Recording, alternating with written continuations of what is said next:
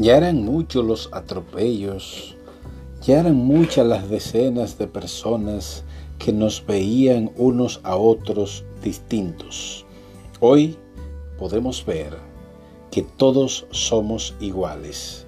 El mundo cambió por un virus que llegó y eso hizo que el mundo cambie drásticamente la forma de ver tu propio mundo porque tu mundo cambia cuando tú mismo decides cambiar el mundo.